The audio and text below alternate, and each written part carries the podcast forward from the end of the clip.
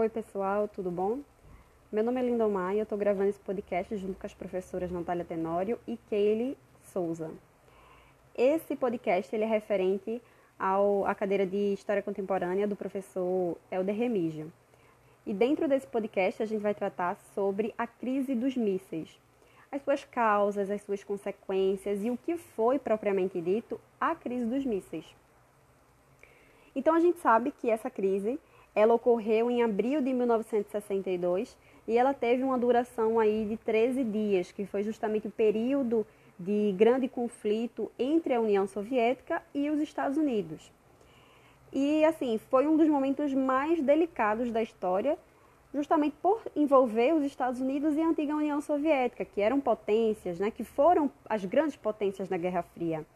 Então elas tiveram impasses muito fortes, tão grandes que quase ocasionou aí numa guerra nuclear. Sim, é importante a gente dizer que essa crise ela ocorreu entre os dias 16 e 28 do mês de outubro de 1962 e foi devido a uma instalação de dois mísseis nucleares soviéticos em Cuba. Só que para a gente entender esse caos que foi a crise dos mísseis, a gente precisa lembrar que o mundo ainda vivia de extremos, né? Os comunistas com a União Soviética e os capitalistas com os Estados Unidos, a conhecida Guerra Fria. Então, para a gente entender o que foi a crise dos mísseis, a gente precisa dar um passo para trás, aquela coisa, né? Para a gente entender o nosso presente, a gente precisa lembrar e entender o nosso passado. Então a gente vai voltar um pouquinho aí, lá para a Segunda Guerra Mundial, no caso para o fim da Segunda Guerra Mundial, quando as bombas de Hiroshima e Nagasaki foram lançadas pelos Estados Unidos em 1945. Quando essas bombas foram lançadas, se criou uma espécie de controle, uma espécie de poder dos Estados Unidos ao que foi considerado na época novo. Então, com esse lançamento, se tinha ideia de que os Estados Unidos eles tinham o poder da tecnologia. E antes, como a União Soviética tinha aliança com os Estados Unidos, durante esse período, esse momento, ocorre a, o, o rompimento de, dessa aliança da União Soviética com os Estados Unidos. É importante a gente dizer isso porque a gente normalmente sempre lembra desse rompimento, a gente sempre lembra do, dos conflitos né, da União Soviética com os Estados Unidos. Mas a, a, ambas já possuíam alianças, possuíram alianças. Mas durante esse momento ocorre esse rompimento. E cada um procura se desenvolver, se desenvolver né, tecnologicamente. Então é daí que nasce essa corrida armamentista, que é muito importante a gente falar sobre isso, que é justamente daí que a gente tira mais para frente a crise dos mísseis. Então, ambos os países queriam estar à frente de toda aquela tecnologia, de todo aquele desenvolvimento, daquela tecnologia nuclear. Tanto que quatro anos depois das bombas de Hiroshima e Nagasaki, que foram lançadas pelos Estados Unidos, quatro anos depois, os soviéticos eles fazem o seu primeiro teste com bomba atômica. E durante os anos 60, que é justamente período da crise né, dos mísseis, ainda existia essa luta entre essas potências. A gente vê isso claramente com a corrida ao espaço. Um exemplo, né? Chegada do homem da Lua, à Lua. Então, essa instalação de mísseis soviéticos em Cuba, ela veio da postura de Fidel Castro. No caso da declaração de Fidel Castro nos anos 60. Ele se declarou aí comunista, é, inclinado aí aos pensamentos marxistas. Então, isso tudo agradou à União Soviética e fez com que existisse essa aliança entre esses dois países. E assim, os interesses, os pensamentos políticos de ambos e os interesses que a União Soviética tinha em relação a Cuba era geográfico, né? E isso fez com que ocorresse essa instalação. Por quê? Porque Cuba ela é bem localizada. Então, os soviéticos eles viram uma oportunidade de obter um, uma base, na verdade, bases, né, referentes a mísseis nucleares. Então, isso aí era o ponto-chave para a União Soviética, né, da, daquela disputa de poder que iniciou lá atrás, essa disputa. Então, isso foi um ponto-chave. E, assim, essa instalação de mísseis, ela veio então dessa aliança de Cuba com a União Soviética. E vale ressaltar que Cuba ela acabou se tornando dependente economicamente da União Soviética. E com essa guerra, né, essa disputa de poder, acabou fazendo com que o líder soviético é, instalasse os mísseis em direção ao território dos Estados Unidos, tá certo? Por quê? Porque Cuba, ela, na época, ela resolveu se impor, digamos assim, geopoliticamente, ela resolveu se impor. Então, ela decide fazer, ceder, na verdade, um espaço no seu território para a instalação desses mísseis. O, o líder soviético da época, que era o Nikita Khrushchev, ele decide ampliar a escalada militar, então ele dá a ordem de apontar para os Estados Unidos os mísseis. Então é daí que começa a tão famosa crise dos mísseis.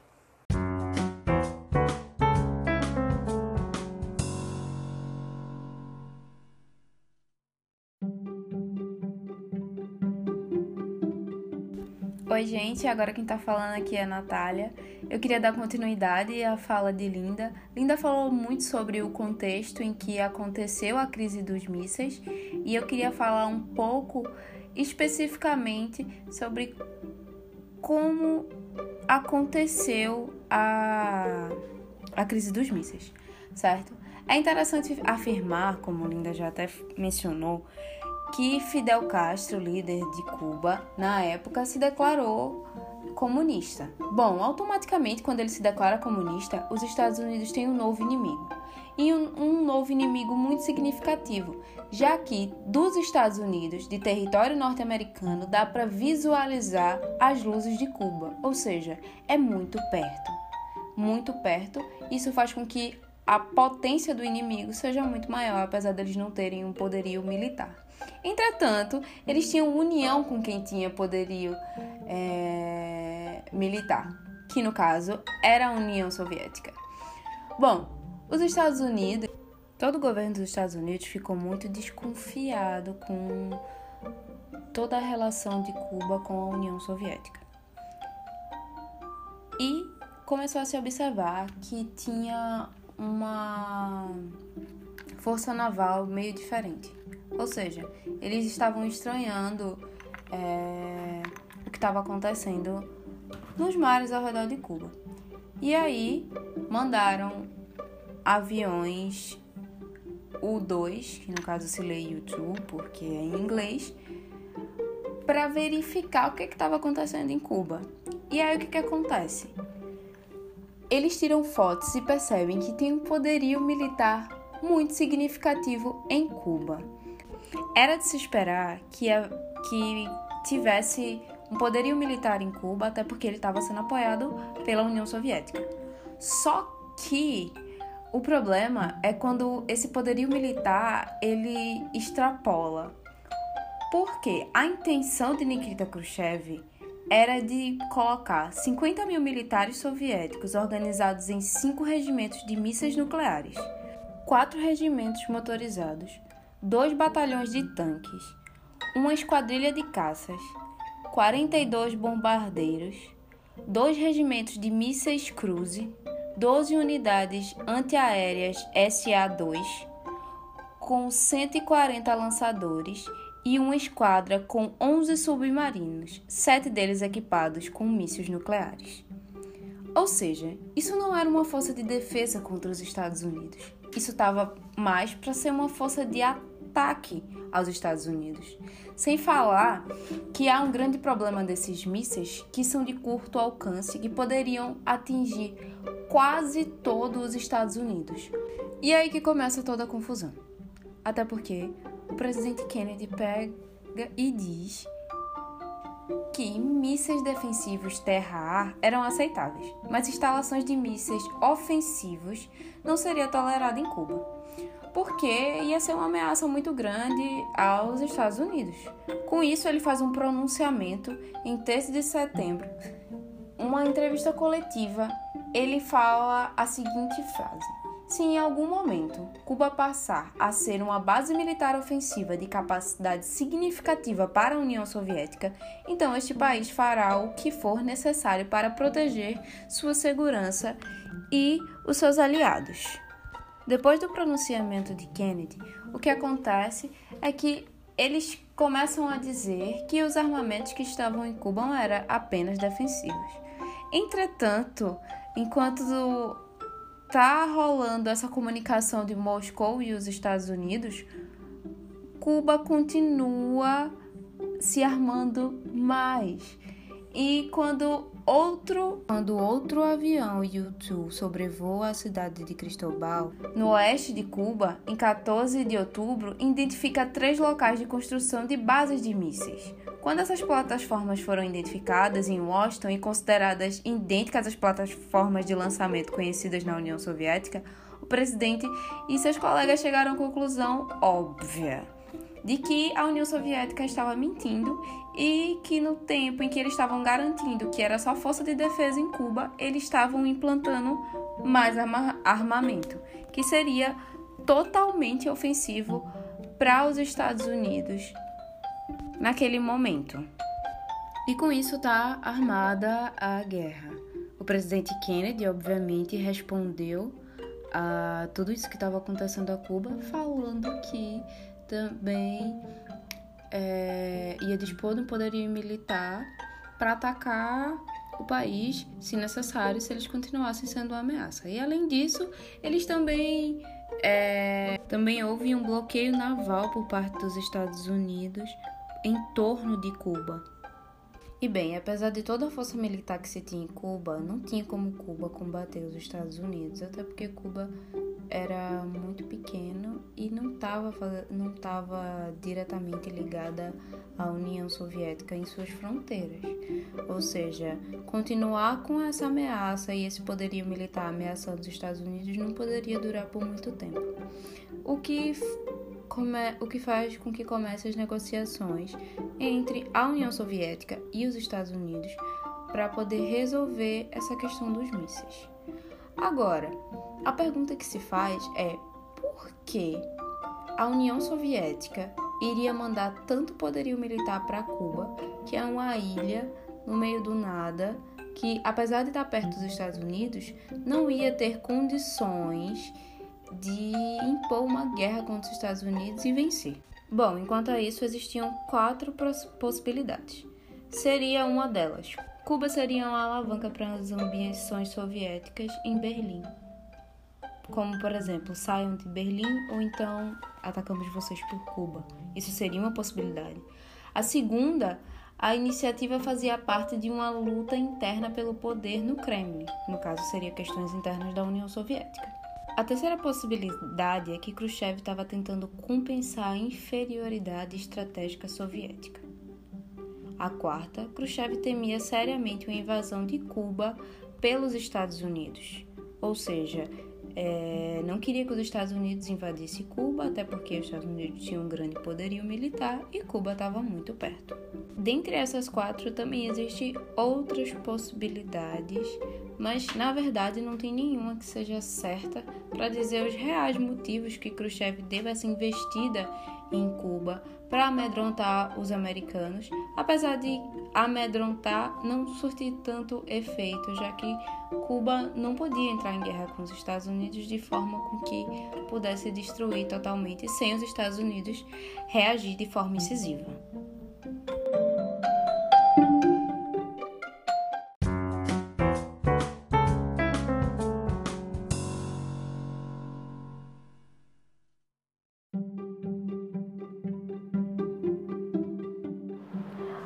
Olá, gente.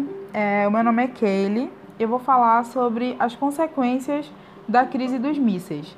Antes de falar sobre as consequências em si, é, eu vou contextualizar e vou falar sobre alguns momentos antes do fim da crise. Então, é o seguinte: nós sabemos que a crise dos mísseis ocorreu em outubro de 1962, né? Sabemos que foi um incidente diplomático entre os Estados Unidos e a União Soviética por conta da instalação desses mísseis em Cuba. É, e o, foi o evento considerado o momento mais tenso da Guerra Fria, porque foi quando o mundo teve chances reais de, de sucumbir a uma guerra mundial, alguma guerra nuclear, né? Então, assim, o que, que aconteceu antes do fim dessa crise? É, em 22 de outubro desse mesmo ano, o presidente Kennedy, né, que era então o presidente dos Estados Unidos, ele comunicou à população em rede nacional de TV sobre a presença dos mísseis na ilha, né, que estavam aí a uma distância de 140 quilômetros mais ou menos do território estadunidense. Então o Kennedy ele vai anunciar, né, que os Estados Unidos iria proceder com um bloqueio naval à ilha, né, e ele vai falar que o país estava preparado para usar sua força militar caso fosse necessário, né, por conta da segurança nacional.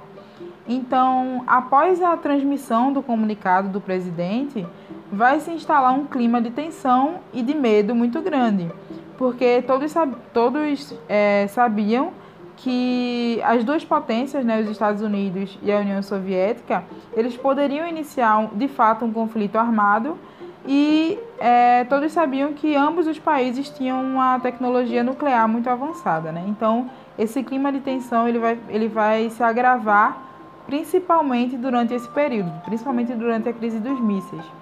É, um momento crucial nesse contexto de tensão entre essas duas potências foi a aproximação de uma frota naval soviética é, aos navios dos Estados Unidos, que estavam fazendo aí o bloqueio à ilha. Então, assim, diante do crescimento dessa tensão, o Nikita Khrushchev ele vai se dispor a retirar os mísseis de Cuba em troca da promessa de Kennedy de que os Estados Unidos não invadiria é, a ilha. Então, esse acordo ele vai ser feito é, no dia 28 de outubro de 1962 e vai colocar aí o fim à, à crise dos mísseis. E quais foram as principais consequências, né? O que foi que aconteceu depois de, desse acordo? Então, assim, as consequências da crise elas foram variadas e diversas. Primeiro, é, vale ressaltar que as relações entre Cuba e a União Soviética elas ficaram instáveis por algum tempo, após a, mesmo após a retirada dos mísseis por, por Khrushchev, porque o Fidel Castro ele vai acusar os russos de recuar diante dos norte-americanos. Então ele vai é como se ele tivesse insinuando que os russos eles tivessem abandonado a revolução cubana por conta da retirada desses mísseis, né? Então, essa foi uma das consequências do, da, da, da crise dos mísseis, né? Foi alguma das coisas que aconteceu logo após o fim da crise. É, uma outra consequência foi que os aliados europeus dos Estados Unidos também ficaram descontentes. É, não por conta da, da posição dos Estados Unidos durante a crise, mas porque a administração do presidente Kennedy não incluiu eles é, nas negociações. Né? Então, os aliados europeus eles não, não se sentiram parte, de, não sentiram essa aliança, porque eles não foram, não foram inclusos nessas negociações que poderiam ter levado o mundo a, a uma guerra atômica. Então, teve esse descontentamento por parte dos aliados dos Estados Unidos. É, uma outra consequência foi que na União Soviética alguns políticos mais linha dura, digamos assim, eles não aprovaram a retirada das armas é, por Khrushchev, Khrushchev, né? Tanto que dois anos depois, né, em 1964, já com o Khrushchev fora do poder, a União Soviética ela foi conduzida a uma política armamentista maciça. Então isso, isso só prova que esses políticos mais linha dura, eles queriam é, cada vez mais o, o, armamento e por isso que eles tinham é, reprovado essa retirada das armas. E a principal consequência que ganhou mais destaque nesse episódio foi o estabelecimento de um canal de comunicação direto entre os governos de Washington e Moscou, que ficou chamado, é, ficou conhecido como telefone vermelho, né, que era uma, era uma linha que tinha a finalidade de, de resolver hostilidades como essa, né, como essa crise dos mísseis. Na verdade, o telefone vermelho não era um, um telefone, mas era um teletipo, que é uma espécie de máquina de escrever eletromecânica que era conectado a uma linha telefônica. Então, é, tinha esse contato justamente para resolver é, eventuais conflitos né, ou discordâncias. Então, com a, quando a gente analisa essas consequências, nós podemos perceber que a possibilidade de um conflito armado direto entre essas duas potências, ela preocupou ambas as potências, né? Porque isso fez com que as duas aceitassem assinar acordos quanto ao uso de armas nucleares. Não só esse acordo que colocou fim à, à crise dos mísseis, mas outros acordos também, justamente por ambas saberem do seu poder, é, do poder armamentista que elas tinham. Então, essas aí foram algumas das consequências da, desse evento, da crise dos mísseis.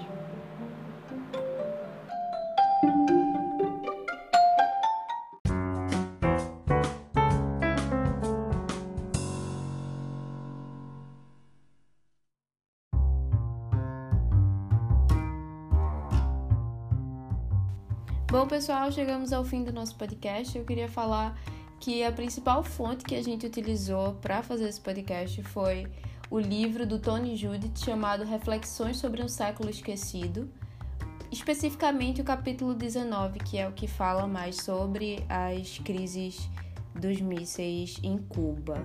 Para quem quiser mais informações, recomendamos o livro, certo? Muito obrigada a todos que escutaram. Beijos!